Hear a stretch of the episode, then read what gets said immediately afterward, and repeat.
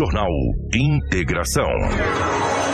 Aqui, a notícia chega primeiro até você. 6 horas 41 minutos na capital do Nortão. Estamos chegando com o Jornal Integração. A partir de agora, a notícia com responsabilidade e credibilidade está no ar. Jornal Integração. Você bem informado para começar o seu dia. Os principais fatos de Sinop região: economia, política, polícia, rodovias, esporte. A notícia quando e onde ela acontece. Jornal Integração. Integrando o Nortão pela notícia. 6 horas 41 minutos, bom dia. Estamos chegando com o nosso Jornal Integração nessa manhã de quarta-feira. Hoje é dia 9, meus amigos, dia 9 de março de 2022. Sejam todos muito bem-vindos. A partir de agora, muitas informações para você. Para Romavil Pneus, precisou de pneus para caminhão, vans ou utilitário? Preparamos uma super promoção nessa linha, com preços e condições especiais de pagamento. Venha conferir e economizar de verdade, qualidade e resistência para rodar com segurança e alto desempenho. Venha para Romavil Pneus, traga o seu orçamento que os nossos vendedores estarão prontinhos para te atender com prestatividade e sempre fazendo o melhor. Ligue em nosso canal de vendas 669 9900 4945 ou 66 3531 4290. Romavil Pneus com você em todos os caminhos. Com a gente também está a Preventec. O sucesso não se conquista sozinho. A Preventec está completando 24 anos e tornou-se a maior empresa de medicina e segurança do trabalho do norte do Mato Grosso, qualificada entre as três maiores do estado, sendo a primeira empresa a se preparar para atender seus clientes junto ao E-Social, trabalhando sempre com muita transparência. Agradecemos a confiança depositada, fazendo sempre o nosso melhor para que a nossa relação seja mais duradoura. Preventec, 24 anos com você. Com a gente também está a Cometa Hyundai. Venha para a Cometa Hyundai, meu amigo, ó. Deixa de tomar chuva aí e aproveite as condições especiais para este mês. Todos os carros 21, 22 com descontos incríveis. E ainda você leva de brinde tapete, filme, documento e tanque cheio. Não deixe para depois o carro que você pode comprar hoje. Venha para a Cometa Hyundai, na colonizadora N Pepino, número 1093. No trânsito, dê sentido à vida. Com a gente também está o restaurante Terra Rica.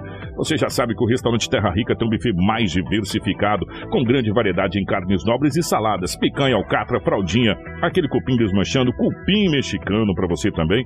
E para você que aprecia comida oriental, nós temos o nosso cardápio todos os dias. E todas as quintas e domingos, variados tipos de peixes e o famoso bacalhau do Terra Rica. Atendimento todos os dias, das 10h30 às 14h40. Restaurante Terra Rica, há 29 anos, servindo com o que há de melhor para você e para sua família. Na Avenida das Figueiras, número 1250. Telefone 3531 6470.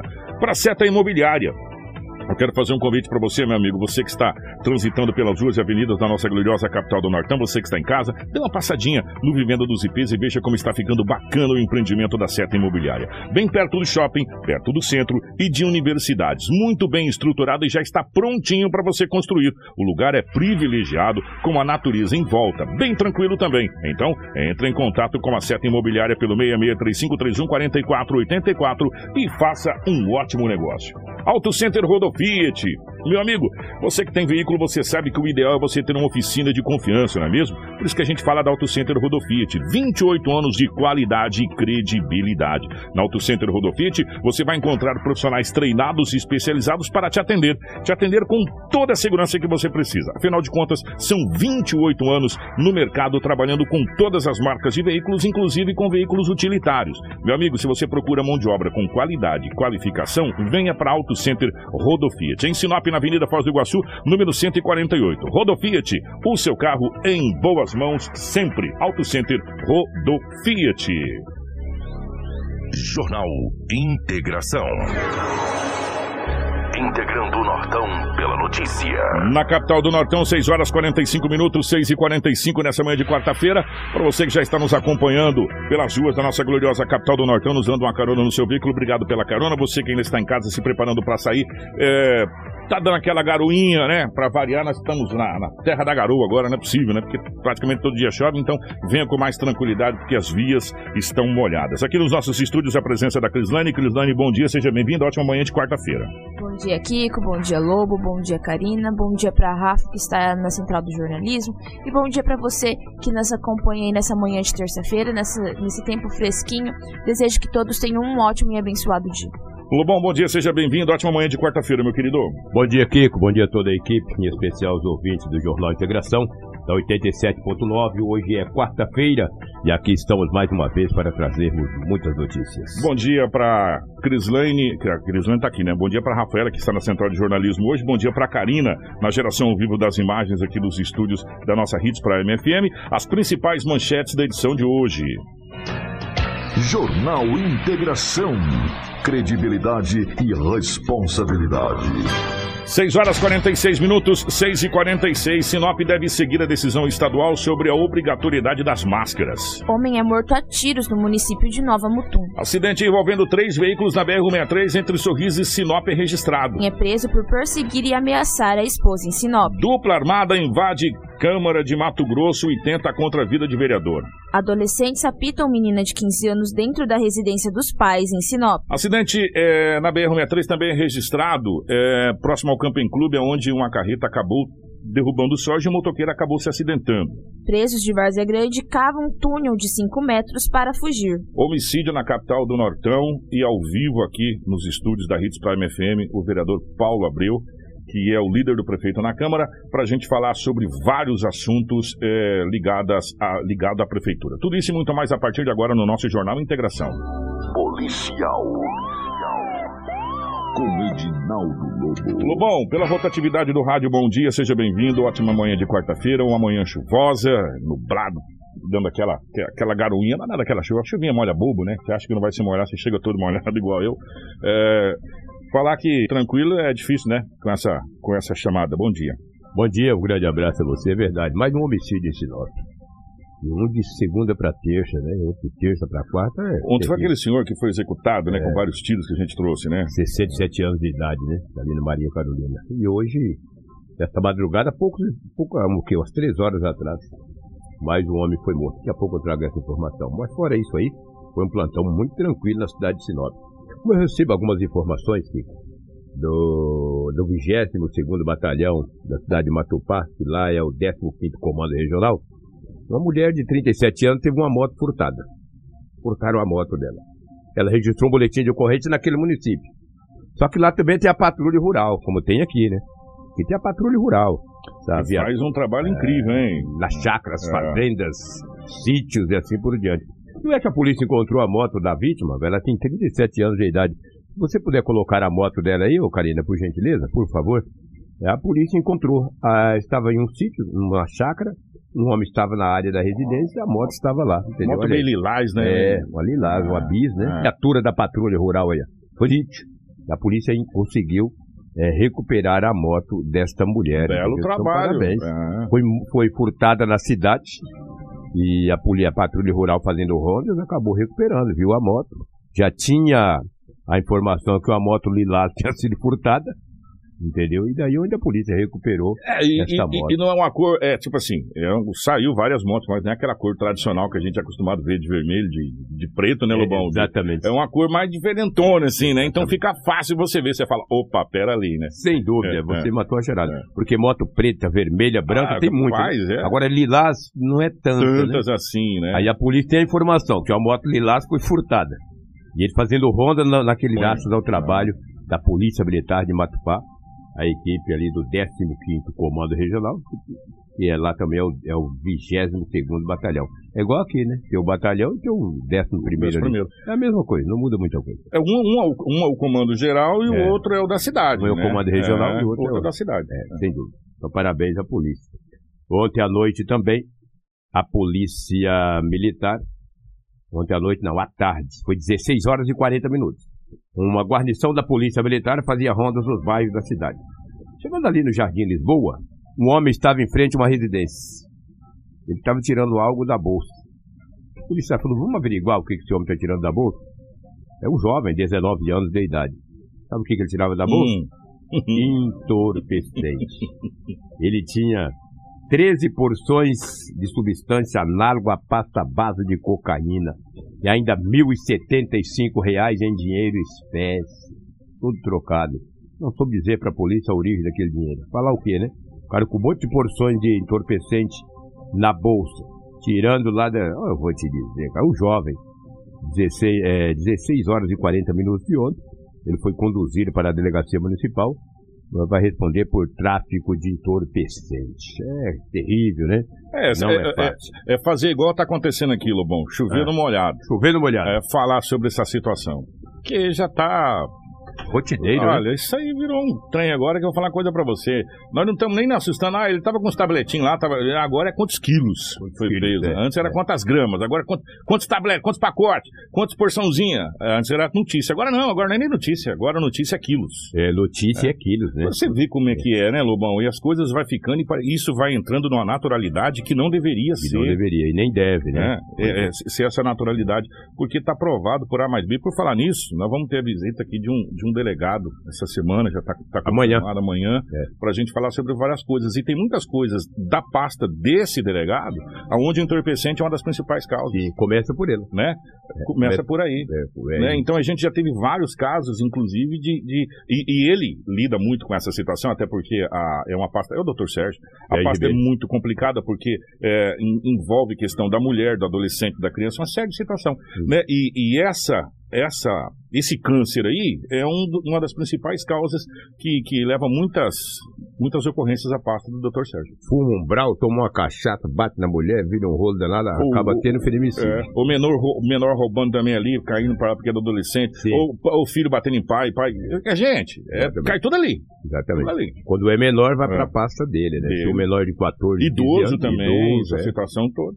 Gente, é uma situação muito complicada. E aí a gente fica aqui todo dia falando a mesma coisa, É. se torna irritante, mas Então, é, é o que está aí, é o desenho da sociedade. São as quatro semanas do mês, os 31 dias ou 30 dias que é o mês, em exceto fevereiro, né? Que foi 28. 28. É sempre a mesma coisa. É sempre a mesma coisa. Mas fazer o quê? É enxugar gelo, mas vamos aí. Falar de um homicídio que aconteceu nesta madrugada na cidade de Sinop. Mais um, né? Mais um. O fato ocorreu. O fato ocorreu ali no Santa Mônica. Eu vou especificar para, para os ouvintes, e também para o Kika, a Crislane está aqui no estúdio. Não tem ali, eu não gosto de usar o nome de empresa, mas não tem quem vai ali para o Machado, Sim. super, no Supercentro. No Quem, quem vai, eh, não tem aquela, aquela rotatória, não tem uma curva que sai no posto, não Sim. tem uns bares ali ao lado? Sim, Lado a- a- um- uma pega a estrada vicinal e a outra pega uma entradinha. É bem, é bem, é bem curtinho. Ali É mesmo. um pezinho de galinha que a gente chama. Pezinho de galinha, um, É. um, um coice de porco, bem É. curtinho. Pois é, naqueles bares que tem ali do lado esquerdo, que vai daqui pra lá. Um homem que veio do estado do Pará, da cidade de Altamira, ele foi naqueles bares. Esse homem que você tá vendo aí. 39 anos de idade. Aí é o seguinte, ele disse que veio procurar serviço. No Pará estava difícil, difícil de trabalho. Ele soube que aqui em Sinop tinha muito serviço, ele veio procurar serviço. Mas não sei que carga d'água que ele estava 4 horas da manhã naquele bar. Ali não ia arranjar Ali serviço, não, né? lá, lá tem outro tipo de serviço. É, é. Entendeu? Ele estava lá procurando serviço. Aí ele achou. Não se sabe que quem desferiu golpes de faca contra esse homem. Um homem que foi identificado como Roberto viu ele caído. Essa é a versão que ele passou para os profissionais lá do hospital regional e levou para o hospital. Por que não acionou o bombeiro? Não era certo? Até porque o bombeiro é ali muito Muito próximo. próximo ali. Esse homem identificado como Roberto levou eh, a vítima para o hospital regional.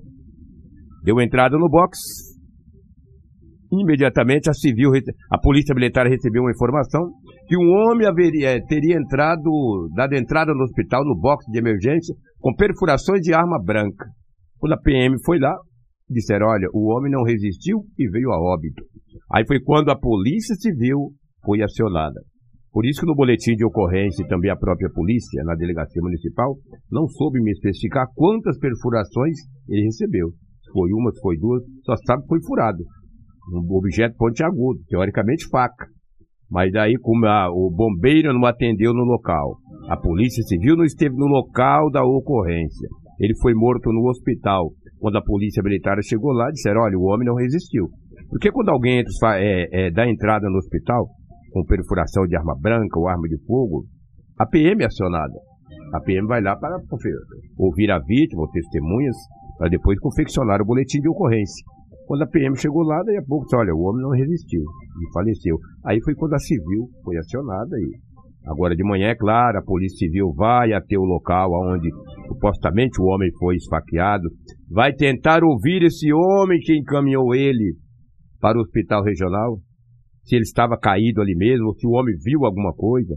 É mais um trabalho terrível para a Polícia Civil, a equipe da DHPP, que já passa a trabalhar nesse caso agora de manhã. Uma coisa é certa aqui. Mais um homicídio em Sinop. Um fevereiro tranquilo, né? Caso É. para a equipe da DHPP, doutor Braulio. Doutor Braulio, exatamente. Um abraço para o Wilson Cândido, que também é policial ali, Ont- não tem mais componentes. Se vocês lembrar ontem, a gente, a gente trouxe aquele caso daquele senhor de 67 anos. tomou seis, sete tiros na cabeça lá, que o Edinaldo Lobo trouxe, que a gente até falou, ah, execução, né? Que esses tiros na cabeça não tem como não ser execução, né, Lobo? É. Não tem jeito.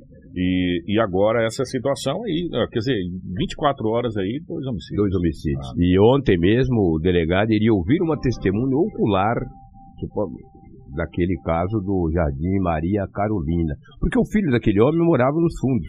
Quando ouviu os estampidos, ele foi até a sala, a cozinha, o homem estava morto. O delegado vai ouvir para tentar chegar, eu, desvendar esse caso. Mas é bastante municioso e a polícia guarda aí as, as investigações com bastante sigilo e até para não atrapalhar As, as investigações investigações. E agora mais esse, né? É. Agora de manhã vou ter que ir no local, naqueles bares, perguntar o que que houve, quando Se esse homem viu. chegou, se alguém viu, o que que aconteceu, supostamente o que que aconteceu, há quanto tempo esse homem frequentava ali, que horas que ele chegou, não sei se tem câmeras de, de, de- tem imagens ali, não dá para saber, né? Vamos ver.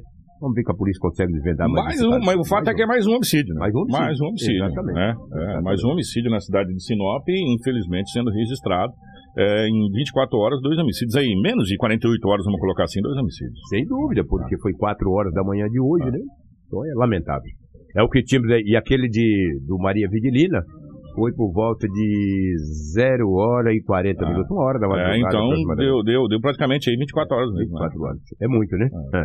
Se a Crislane tiver algo aí a nos É, é, repassar, por É, nós, nós já vamos falar dos acidentes. É, lembrar, ó, gente, já já vai estar o vereador Paulinho Abreu aqui, que é líder do prefeito. já está nas é, dependências da emissora. Já vai vir, já vai entrar aqui. A gente já vai falar com.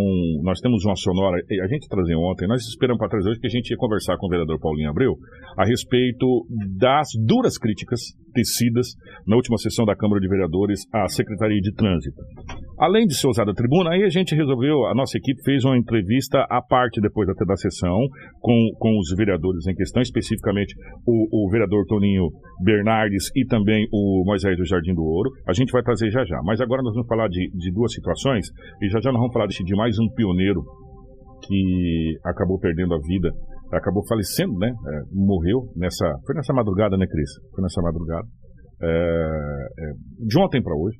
Né, um grande pioneiro da nossa região, uma família batalhadora da cidade de Santa Carmen, mas já já a gente traz, inclusive eu estou com a fala do prefeito Rodrigo França, é, para a gente soltar a respeito dessa, dessa situação. Mas agora, antes de qualquer coisa, ô Karina, por favor, põe a imagem daquele túnel é, aonde policiais. é, agora é policial, policial penal, né? Ele falava carcereiro, policial penal. Olha só, isso aí é um túnel, gente. Sério mesmo. Sério. Eles fizeram. Onde estava o vaso sanitário, eles tiraram o vaso sanitário e fizeram um túnel. Policiais penais conseguiram frustrar a fuga de 16 detentos do Centro de Ressocialização de Várzea Grande. Isso aconteceu na última terça-feira. Os presos abriram um túnel cerca de 5 metros de profundidade, mas não conseguiram alcançar o lado de fora da unidade. É, a Secretaria de Segurança Pública do Estado do Mato Grosso, CESP, e os policiais penais ouviram barulhos é, vindo do raio 1 por volta das três da manhã, parecia tatu. né? Chegaram lá e encontraram, encontraram isso aí. Rapaz, eu vou falar pra você, né? E a moçada ali toda suja, parecendo uns tatu mesmo, cavando o, o buraco. Gente do céu, é sério. Na cela foram encontrados vários sacos de areia. Imagens divulgadas mostram o buraco e os presos sujos de, de terra, de areia. Os detentos foram transferidos para outra cela. Segundo a pasta, os reparos na unidade já foram iniciados. Eu vou falar para você, é hilário se não fosse trágico ver que situação que situação que chega à segurança pública, né? A gente vê essa situação. Primeiro, num espaço minúsculo desse, 16 pessoas, né? 16 pessoas num espaço minúsculo. Nós estamos falando o quê? Menor que o nosso estúdio. Né? E, e nesse espaço para as pessoas fazerem as suas necessidades fisiológicas, para as pessoas dormirem, enfim. Não é um centro de ressocialização, gente. Vocês me perdoem, isso é um depósito. Um depósito de pessoas. Isso não ressocializa ninguém, né? Os caras não vêem hora de fugir daí, de um jeito ou de outro, entendeu? Sair daí. Então, é, tá mais do que provado que o sistema prisional nesse país ele está mais do que falido, né? E além de ser arcaico, ele tem que ser repensado em toda a sua estrutura, desde a sua construção à sua manutenção. Porque de centro de ressocialização, vocês me perdoem, você não tem nada de centro de ressocialização. Centro de ressocialização é onde você tenta integrar a pessoa de volta à sociedade. A pessoa cometeu um erro, cometeu um erro. Aí você vai ver lá, tem todo um processo, grau de periculosidade, essa coisa toda, você tenta integrar essa pessoa à sociedade de um modo geral. Nesse caso aqui, não tem integração nenhuma à sociedade. Né? Isso é um depósito de seres humanos que as pessoas colocam lá e segue né, o, o a situação. É o, o barulho do uhum. cavando, é desse jeito, está cavando desse jeito. E o pessoal, gente, olha, sério, é degradante isso. Sério, é degradante e triste ver aonde o nosso país está chegando nessa situação. Kika, isso se tornou cada vez mais comum, né? Nós já tivemos outros casos de presos que fugiram do presídio ainda esse ano, por exemplo, no, em Água Boa, em outras cidades, Sorrisos, tam, Sorriso também. Tivemos. Aqui, na hora do almoço lá, aqueles que fugiram aqui, não, que aproveitou o almoço, não tem? Que também até agora ninguém falou mais nada, pois se foi é. recapturado pois é. aqui. É. Então, eles não viram hora de fugir. Eles não viram hora de fugir. Ó, oh, tivemos dois acidentes. O, a Cris vai relatar esse primeiro acidente. Esse primeiro acidente foi na parte da manhã. Envolveu três veículos. E parece que tinha um quarto, talvez um ônibus, que o pessoal até relatou, que poderia estar nessa história. E, infelizmente, ontem é, esse acidente envolveu uma, uma carreteira, né, uma mulher carreteira no Dia Internacional da Mulher. Ela, ela até falou isso é meio irônico, né? É, foi aqui próximo ao, ao, ao Supercenter ali, o, o, o Cris? Exatamente, Kiko. Essa colisão entre as carretas e esse ônibus causou uma interdição parcial na BR-163 aí na parte da manhã de ontem. Essa colisão envolveu uma carreta Iveco branca e uma carreta Scania cor, cor vermelha. Ambas aí placa Mercosul ocorreu durante a manhã de terça-feira na BR-63 com o trevo de acesso MT-140. A concessionária que administra a rodovia foi acionada e esteve aí prestando atendimento. Mas, por sorte, felizmente, ninguém ficou ferido. Segundo as informações, as duas carretas elas estavam seguindo sentido ao norte quando a carreta Scania teria colidido na traseira da carreta Iveco. O motorista relatou que um ônibus estaria à sua frente e entrava no trevo de acesso MT-140 quando ele freou, mas a motorista da Scania não conseguiu parar a tempo e bateu. Com o impacto, a cabine da Scania se desprendeu do chassi. De acordo com a Rota do Oeste, a polícia e a, e a Polícia Rodoviária Federal foram acionadas para o atendimento de uma ocorrência no KM 831 da BR-63. As equipes de resgate então foram até lá, mas todos os envolvidos assinaram um termo de recusa de atendimento médico. Mas foi um acidente grave, hein? Foi um acidente grave, foi muita sorte, principalmente dessa. A moça estava nessa carreta 113, nessa vermelha, Aonde a gente olha as imagens, você fala, meu Deus do céu, a cabine acabou com a cabine, ela desprendeu, ela, ela destruiu completamente a cabine desse, desse, dessa carreta. E essa, essa moça teve muita sorte, né? Muita, muita sorte, sorte, mesmo aí. Segundo a Rafa, que esteve lá em loco ontem nessa ocorrência, ela disse que a moça teve apenas alguns ferimentos, rasgou a calça, algumas escoriações, mas nada grave, felizmente. Graças a Deus. Isso aconteceu na parte da manhã. Era por volta de umas nove, nove e pouquinho da manhã. Por volta. E a BR ficou parcialmente interditada por algum tempo ali. A questão, a informação que chegou, a questão dos 45, 50 minutos. Aí o pessoal já. Parte da BR, não foi a BR por inteiro. Só que você sabe que a BR foi bloqueada por mais de três horas lá no Camping Clube, ontem à tarde. Por quê? Às 2h15, aconteceu o seguinte: você está vendo essa moto no chão? Você fala aqui, como é que tem a ver essa moto com o acidente de uma carreta no Camping Clube? Eu vou explicar. A carreta em questão, ela carregava soja. E, e aí ela vinha pela BR-63 e ela derrubou soja na pista. E o que, que aconteceu? Essa moto acabou escorregando na soja. Na sequência, o motorista da empresa que, que entregava, que estava naquela moto ali, caiu e bum! Escorregou na soja e caiu. Pouco depois, outra carreta Mercedes-Benz, que é essa que você está vendo, branca, que tra trafegava sentido Sinop, acabou também derrapando na rodovia e tombou na lateral da pista, causando a interdição.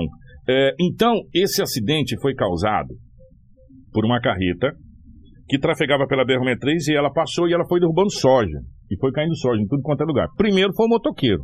Achou a soja e, e, já foi. Depois foi essa carreta que também encontrou a soja e já foi. Aí a Rota do Oeste foi acionada, o trecho ficou interditado é, para poder fazer toda aquela limpeza, aquela coisa toda. A Polícia Rodoviária Federal também foi acionada, porque faz parte, a BR-63 é de jurisdição da Polícia Rodoviária Federal.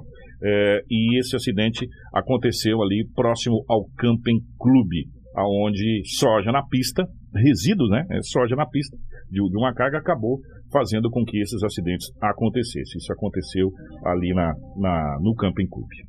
Nós vamos é, fazer um giro rápido. É, nós vamos de novo à cidade de Nova Mutum. Gente, a cidade de Nova Mutum está sendo ultimamente cenário e palco de, de vários homicídios também. Alguma coisa precisa, as forças de segurança precisam é, olhar a nossa região. A gente fala que Sinop está com bastante violência, mas Sorriso a gente tem registrado bastante, Lucas e Nova Mutum também. E dessa vez, um homem foi morto a tiros no município de Nova Mutum, ô Crislane? Um homem identificado como Joaquim David da Conceição, de 34 anos, ele morreu após ser baleado na noite de segunda-feira por volta aí das 23 horas na sua residência localizada na Coab 2, em Nova Mutum. Segundo as informações, Kiko, a vítima estava na sala quando foi surpreendida pelo suspeito que arrombou a porta dos fundos da casa e, em posse de uma arma de fogo, partiu para cima de Joaquim. Ambos entraram em luta corporal. Os familiares da vítima, que estavam dormindo, ouviram barulho e disparos de arma de fogo. Após ser baleado, a vítima ainda saiu correndo pedindo socorro e acabou aí posteriormente caindo na rua de trás onde mora e ele foi socorrido posteriormente pelo Corpo de Bombeiros, mas não resistiu e veio a óbito. A polícia militar esteve no local colhendo as informações. Na cozinha da residência foi encontrado um carregador de pistola calibre 300, é, 38 com 15 munições intactas. Até o momento, o, autor dos disparos ele não foi localizado. É importante esse fato aconteceu na cidade de Nova Mutum. Agora nós vamos falar de um fato é, preocupante que aconteceu na cidade de Sinop. A Cris vai relatar. Amanhã vai estar aqui o Dr. Sérgio. Isso aqui cai na pasta do Dr. Sérgio. É, adolescentes raptam menina de 15 anos dentro da residência dos pais em. Atenção para essa notícia. Adolescentes raptaram uma menina de 15 anos dentro da residência dos pais em Sinop. O Crislane, por favor. Olha só esse caso, Kiko. O que, que aconteceu? Às vezes a gente até parece que é cena de filme, que a gente nem acredita. A polícia militar, ela prendeu três adolescentes, dois de 15 anos e um de 16, e um jovem de 19 anos na noite de segunda-feira. Eles são apontados por sequestrar uma, uma adolescente de 15 anos na casa dos pais, localizado na comunidade Águas Claras, em Sinop.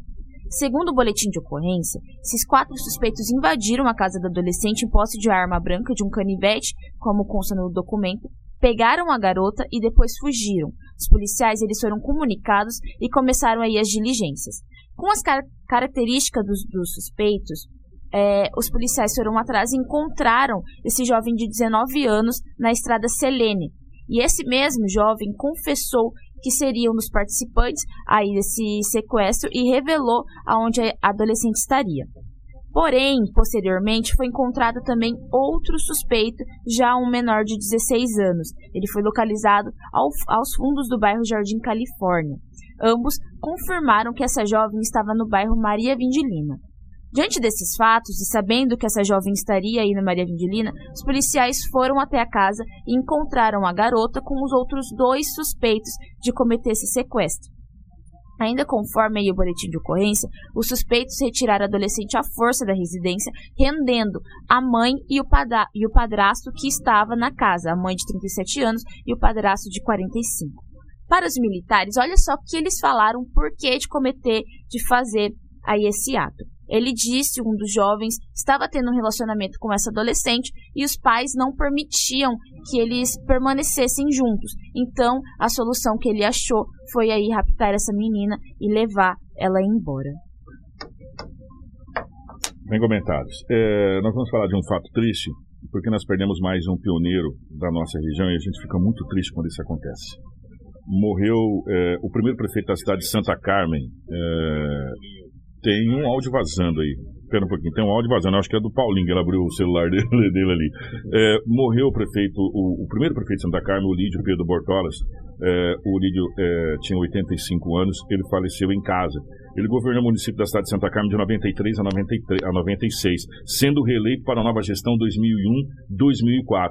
É, natural do Rio Grande do Sul, chegou em Mato Grosso nos anos 80, para ser mais exato, em 1980, chegando à cidade de Santa Carmen junto com a sua esposa Nair e seus filhos, ainda no início da colonização do município.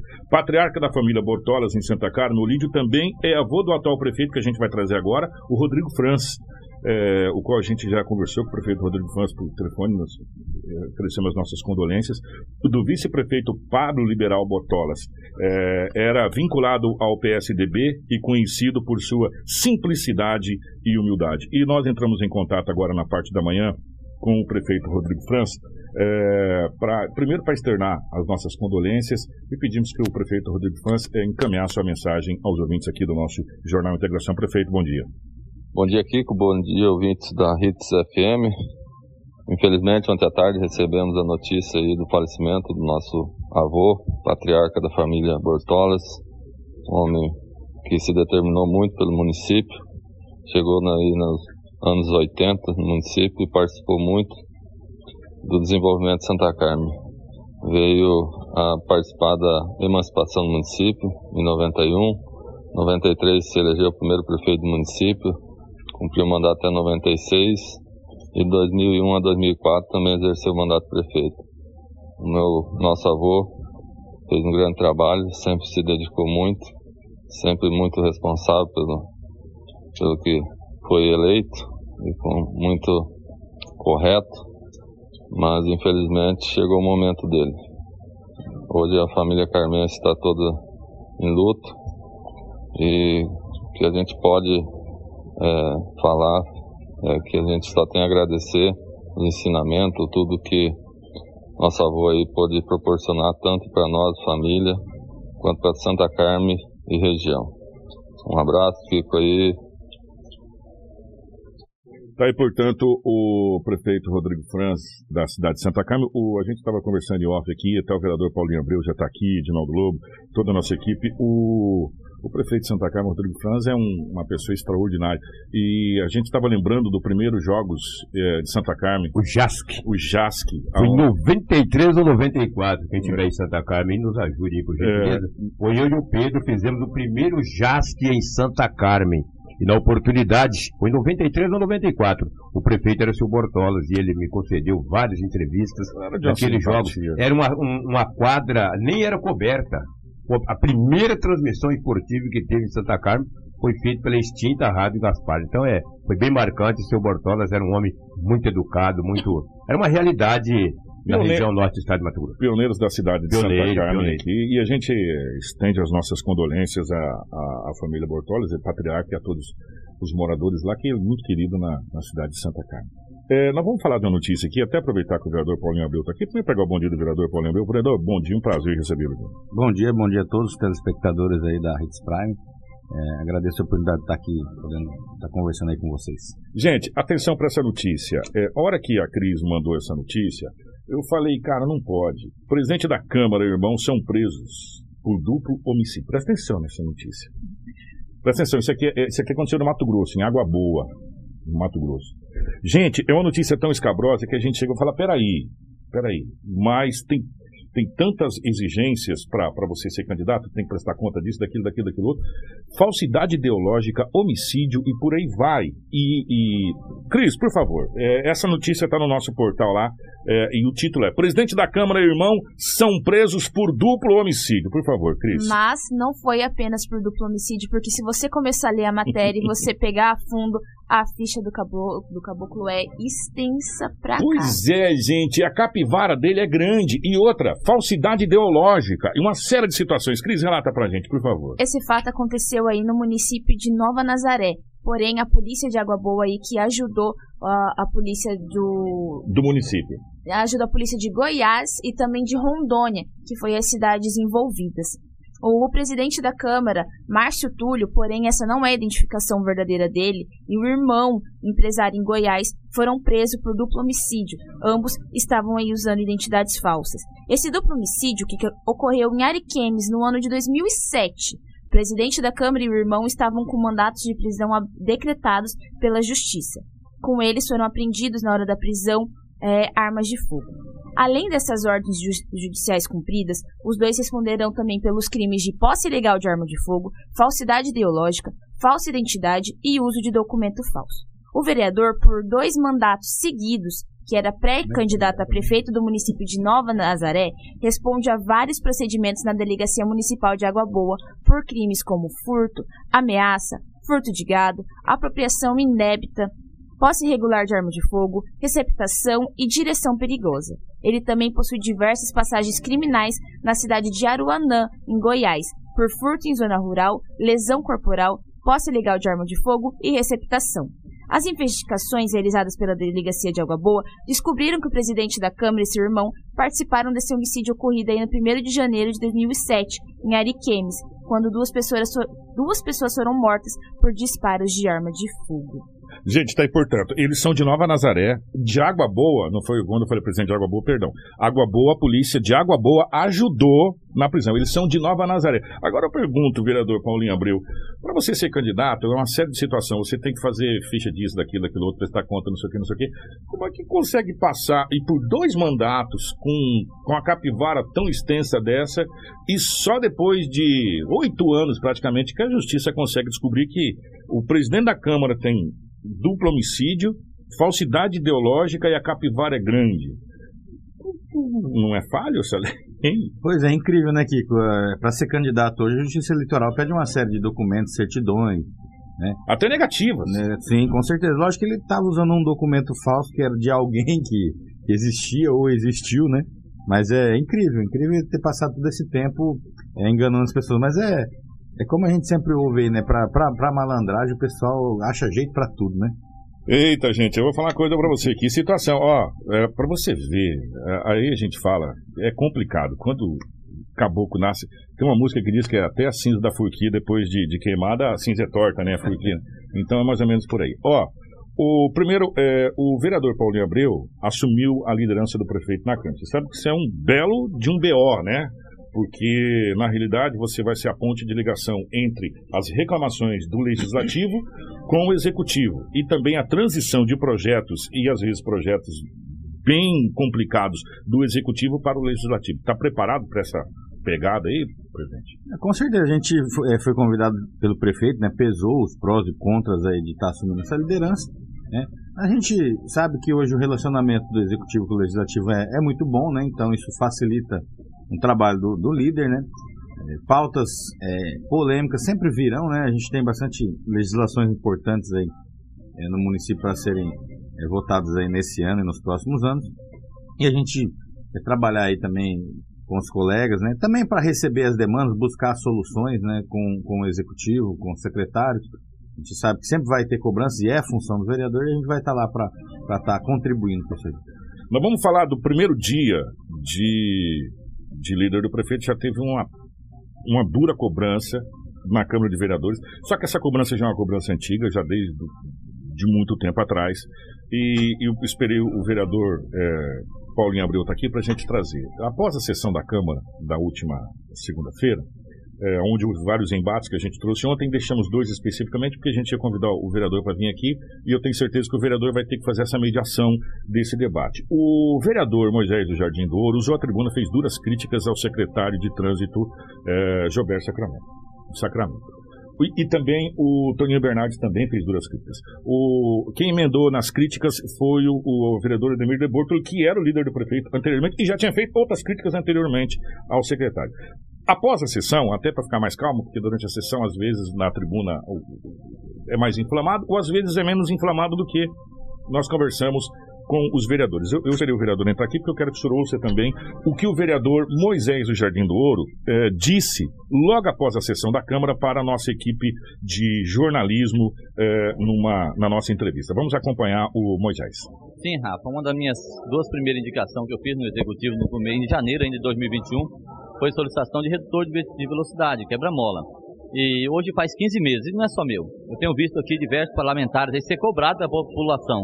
O João a Maria fala, o vereador, conversa com o secretário para colocar um quebra-mola em tal lugar, a gente vai lá, conversa, faz indicação. Então não é falta de diálogo. Já passa 15 meses, um ano e três meses. Eu acho que hoje Sinop é a cidade do Brasil é, que pode bater o recorde. 15 meses sem construir um quebra-mola. É falta de gestão, Rafaela.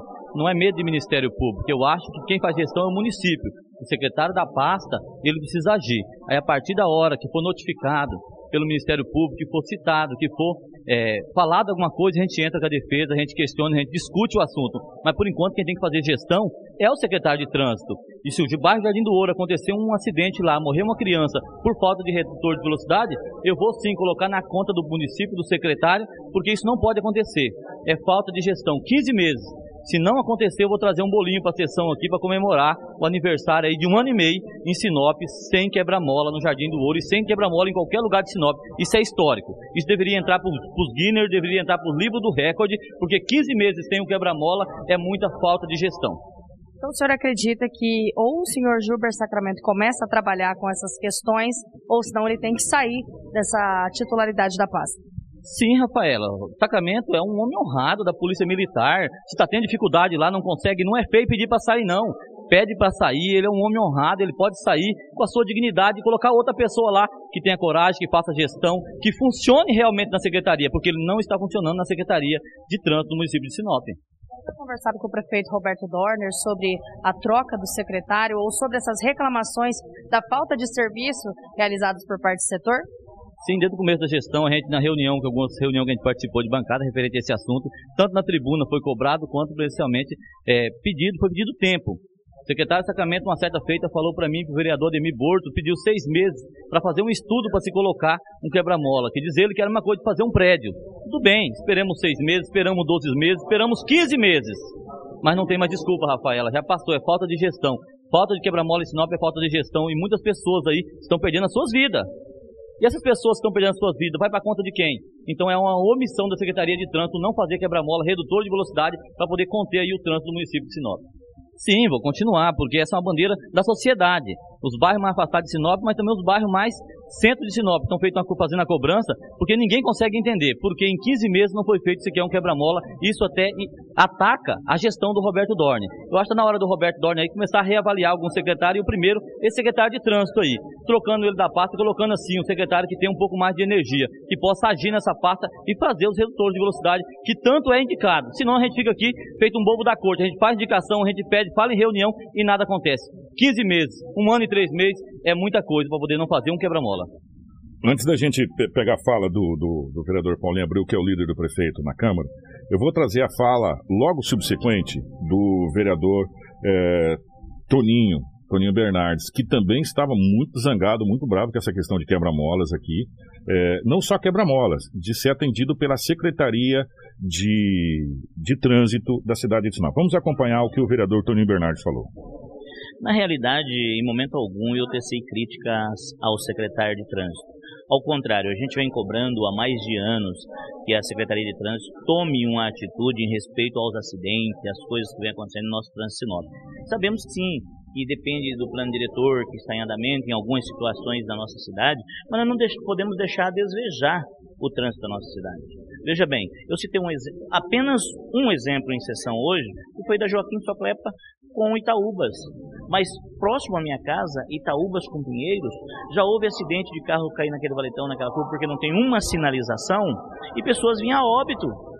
Então a gente vê a necessidade, sim, do nosso secretário de trânsito fazer alguma coisa pela população. Se você manda uma indicação de quebra-molas, não pode porque o MP é contrário. Se você manda uma indicação de lombada eletrônica, não pode porque ou, ou o MP é contrário ou não tem verba.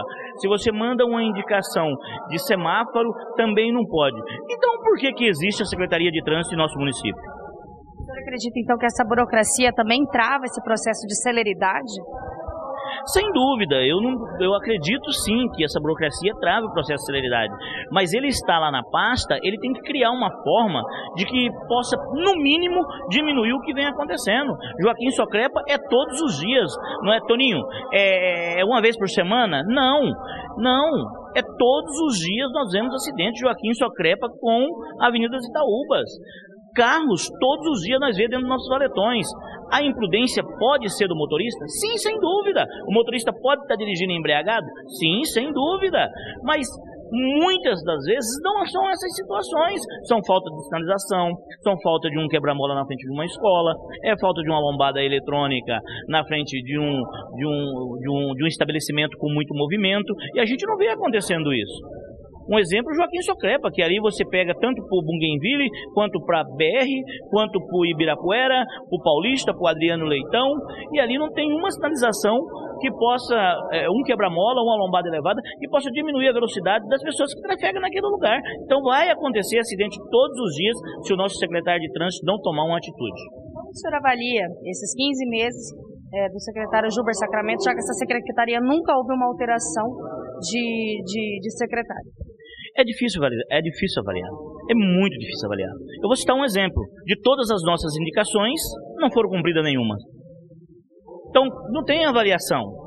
Ou muda-se o secretário, ou ele faça o que tem que ser feito na pasta dele. Hoje, Rafaela, não foi só o Toninho que cobrou. Hoje teve vários vereadores que cobraram e vários vereadores que têm desejo de cobrarem e vão continuar cobrando sim. Não só o secretário de trânsito, mas como o Ademir disse é, é, em tribuna, que os nossos, alguns dos nossos secretários estão andando a passo de tartaruga, ou seja, de ré. Vamos trabalhar em prol do município. Muito bem, está aí, portanto, os vereadores é, na bronca, o Moisés do Jardim do Ouro e o Toninho é, Bernardes falando. Eu, eu, nós separamos aqui, eu vou até agradecer os amigos aqui, obrigado pelos amigos que nos, nos auxiliam, a gente fica muito feliz. Eu separei aqui para vocês, eu queria que você colocasse na tela a resolução 495 de 5 de junho de 2014. Essa é a resolução do CONTRAN. Eu vou ler, vou ler o início e depois eu vou no artigo específico. A Resolução Nacional de Trânsito CONTRAN, usando da sua competência que lhe confere o artigo 12 da Lei 9.503, de 23 de setembro de 1997, que institui o Código de Trânsito Brasileiro CTB, conforme decreto número 4.711, de 29 de maio de 2003, que trata de coordenação do Sistema Nacional de Trânsito. Aí eu vou direto é, no, no artigo 1 lá, o Karina. Resolve vamos resolver de uma vez por todas essa questão de, de quebra de, de, de, passagem elevada. Ah, que o Ministério Público não permite que isso, que aquilo outro. O que diz o artigo 1 do CONTRAN? A faixa elevada para a travessia de pedestres é aquela implantada no trecho da pista onde o pavimento é elevado conforme critérios e sinalização definidos nessa resolução, respeitando os princípios de utilização estabelecidas eh, no volume Quarto, sinalização horizontal do Manual Brasileiro de Sinalização de Trânsito CONTRAN. Artigo 2. A implantação de faixa elevada para travessia de pedestre nas vias públicas depende de. Aí é que está. Autorização expressa do órgão ou entidade de trânsito com circunscrição sobre a via. Quem que é a entidade de trânsito com circunscrição sobre a via? A Secretaria de Trânsito Pitomba. Se o engenheiro de trânsito falar aqui há uma necessidade de uma passagem elevatória, de uma passagem elevada, se constrói, não tem nada de Ministério Público na lei. A lei é muito clara. Ou eu estou sendo um, um, besta aqui, o vereador, me desculpa a palavra aqui, ou eu não estou conseguindo ler direito o que está no artigo 1 e 2 da lei, da resolução 495. Quem vai determinar se há uma necessidade de passagem elevatória ali, de uma passagem elevada para pedestre, obedecendo, evidentemente, todas as leis que está ali, de como é feita, com a sinalização, com a altura, tudo, não é um engenheiro de trânsito, o vereador? Sim, com certeza. Engenheiro de trânsito, hoje temos né, um lotado lá na Secretaria de Trânsito que, que seria para realizar esses estudos e apontar as necessidades. E por que, que a Secretaria de Trânsito sempre utiliza o Ministério Público que o Ministério Público proíbe? Na verdade, Kiko, existe um SIMP né, do Ministério Público, é, até vou falar o local específico ali na, na, no, na Avenida das Figueiras, proximidade ali do bairro Delta, é que houve alguma denúncia, o Ministério Público apurou, inclusive ele determinou a retirada e até devolução do recurso que foi utilizado naquela faixa elevada por ela não estar dentro das normas. Você viu que as normas têm declividade, altura mínima e tal. E temos também a resolução 600 de 2016 do contrato, que também versa sobre sobre essa questão de faixa elevada. Eu não sei porque é, existe mais de uma resolução para o mesmo tema, que torna até um pouco tanto confuso. E ela fala que em alguns casos, principalmente aqui, fala que não pode ser implantada a travessia elevada, por exemplo, em vias arteriais, exceto quando justificado por estudo de engenharia. É, a via arterial, primeiramente, é, no município de Sinop ainda não, é, não há hierarquização de vias. Isso vai ser definido no plano diretor, plano de mobilidade urbana. E se houvesse, né, ali a avenida, já a gente entende que a Figueira seria uma via arterial. É, para as pessoas poderem entender o que é uma via arterial, às vezes a gente fala assim, o que é uma via arterial? Via arterial é aquela onde, onde o fluxo é rápido, onde, onde tem, tem que ser uma passagem rápida. Vou dar um exemplo. A Afonso Pena, em Campo Grande, é uma via arterial. Ela interliga, né? É, aí é, todas ramificam nela, é uma artéria. Então, você tem que passar por ela para você cruzar de um lado para o outro. Ela é uma artéria da cidade. Só para especificar, a Figueiras é uma artéria. Isso. A Jacarandá seria outra via Sim, arterial. essas avenidas mais, mais extensas É. aí da cidade que, que acaba é, concentrando o fluxo, né? Então essa resolução fala que deveria ter uma justificativa, um estudo é, específico da, da engenharia, do trânsito. É, a gente não pode estar julgando, né, porque tem a atribuição técnica do engenheiro, mas dá a entender que a ideia é, ele é um tanto quanto tecnicamente contrário à faixa elevada. Por isso nós estamos tendo todo esse de cobrança aí do- dos colegas vereadores também. né? Então, eu, eu ia falar disso. Gente, primeiro que é o seguinte, vereador, o senhor já esteve na Prodeurbis, o senhor já, já foi diretor da Prodeurbis.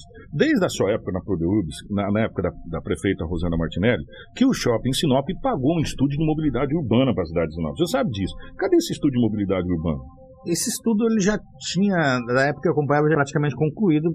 É, precisava tem que se interligar para chegar no objetivo comum, que é o planejamento da cidade. né? Só que nós sabemos, o senhor sabe, eu sei, nós sabemos que, vamos supor que o plano de mobilidade urbana é entregue hoje para o prefeito Roberto Dani, ele não vai conseguir executar, mesmo que ele queira, 30%, 40% até o final do seu mandato. É uma coisa que vai requerer um longo prazo. Por quê? Porque são por etapas.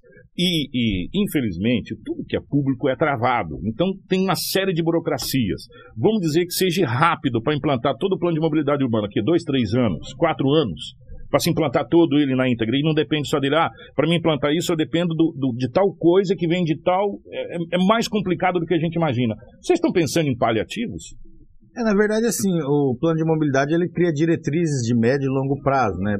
Até, por exemplo, um exemplo que ele fala de transporte público, que aí também é uma coisa que tem que ser discutida, teve a CPI aí também de transporte público.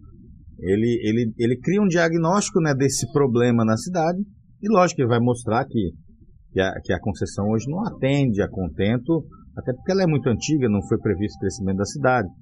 Então, é, com certeza, é, é, questões pontuais é, devem ser feitos é, ou paliativos ou, as- ou- ou situações que, que resolvam é, a, a médio e longo prazo. Né? Tem, tem exemplos de pontos na cidade que a gente até discutiu ali, por exemplo, próximo ao cemitério. Então, um paliativo de imediato é um semáforo, uma sinalização melhorada, um aumento da rotatória. O que, que seria uma solução praticamente definitiva para longo prazo? Uma travessia elevada, um- uma espécie de viaduto, trincheira, né, que é a ideia da- do prefeito para que tenha essa solução desse problema aí, e daí perdura por longos anos. É, um vai por cima, um vai por baixo, não para. né? E ali é uma artéria, se a gente for analisar. Por quê? Porque pega a André Maggi, que hoje ela é uma artéria. André Maggi e Bruno Martini, né? É, um André, troncamento é. ali bem Complicado. importante. né? Então, são, são situações. Você acredita que isso a gente pode resolver no curto prazo de tempo? Não diga trincheira, mas esses paliativos de colocar semáforo, de fazer um estudo. é, da onde. Porque não é todos os horários, gente. A gente tem gargalos. né? Entendeu? Tem horário que não é tão gargalo, mas nós temos gargalos. Que é horário de faculdade, que é horário de 11 horas de meio-dia. Esses horários são gargalos ali de manhã cedo, né? E outro ponto muito complicado também é a Tarumãs entrada ali para a BR, para as paralelas ali também que tem no Guardi, né? Ali é terrível.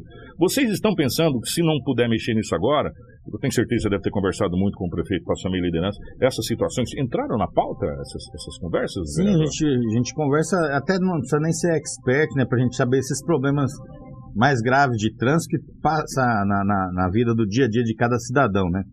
É, por exemplo, já tem, tem pensado e tem até um recurso de um, de um milhão de reais do senador Wellington Fagundes para fazer, aumentar aquela rotatória após o viaduto ali, pegando aquela concessionária é, de veículos ali, ela é uma rotatória pequena hoje. Ele para Todimo e Yace ali. Então é uma rotatória maior para melhorar o fluxo. Não vai resolver o problema, né? Mas melhora o fluxo, até porque esse problema da, da BR-63, infelizmente, a gente está nas mãos de uma concessionária que tem está em vias de rompimento com o governo. Mas é, já, já é uma das soluções, né? Essa do da André Maggi com, com Saudade Bruno Martini ali do cemitério também já está sendo feito o projeto dessa solução definitiva de travessia elevada. É, então tem, tem se pensado também nesses problemas pontuais que a gente também não precisa esperar um plano macro Para tomar é, medidas que nem eu falei, que qualquer um leigo consegue ver o problema causado no trânsito de alguns pontos da cidade, né? Vereador, você é uma pessoa que roda bastante, que anda bastante e viaja esse Brasil. É, só aqui na, na, nossa região, quando eu vejo, e qualquer coisa, você pode entrar com medida judicial se for preciso. Ah, não tem como a gente fazer na BR-63, mete um semáforo. A gente já viu em várias capitais semáforo na BR-63 no perímetro urbano. A partir do momento que ele passa a ser perímetro urbano, ele passa a ser parte integrante da cidade. Campo Grande, você para na BR, na travessia do shopping, meu irmão. Na BR-63, tem quatro semáforos lá. Carreta parada. E aqui não, aqui parece que tudo é proibido. Mas mudando de assunto, é, só para a gente fechar. É, Ministério Público não proíbe, não proíbe passagem elevada. Ponto 1. Um. Quem determina passagem elevada é a engenharia de trânsito. O que o Ministério Público faz é pegar a passagem elevada que está nas medidas erradas. Aí é outra conversa.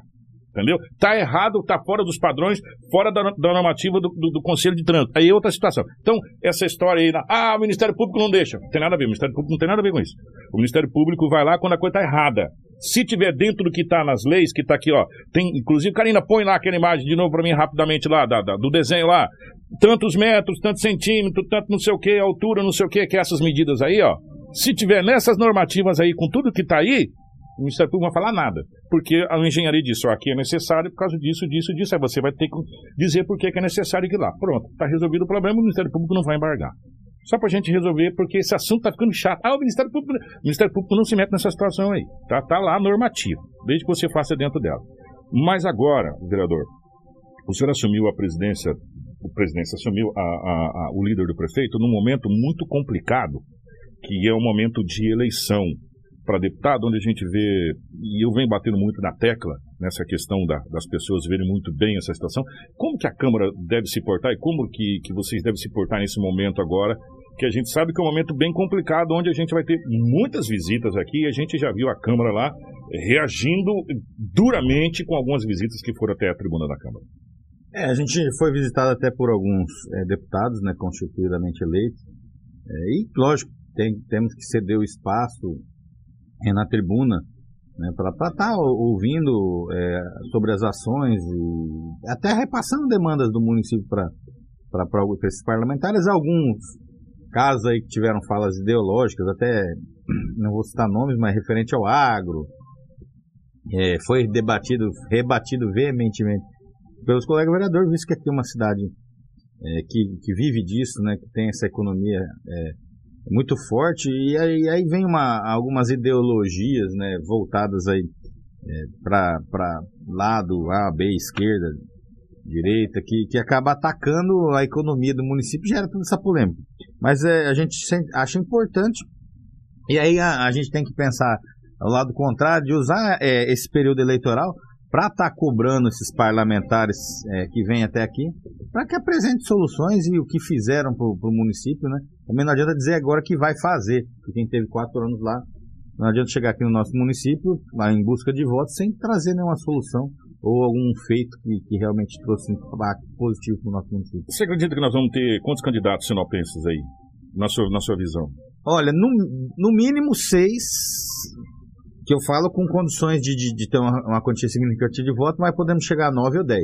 Você não acha isso demais, Com... Tipo assim, você é, acha que a, a, gente vai ver de novo é, olhar muito o umbigo e, e esquecer do coletivo?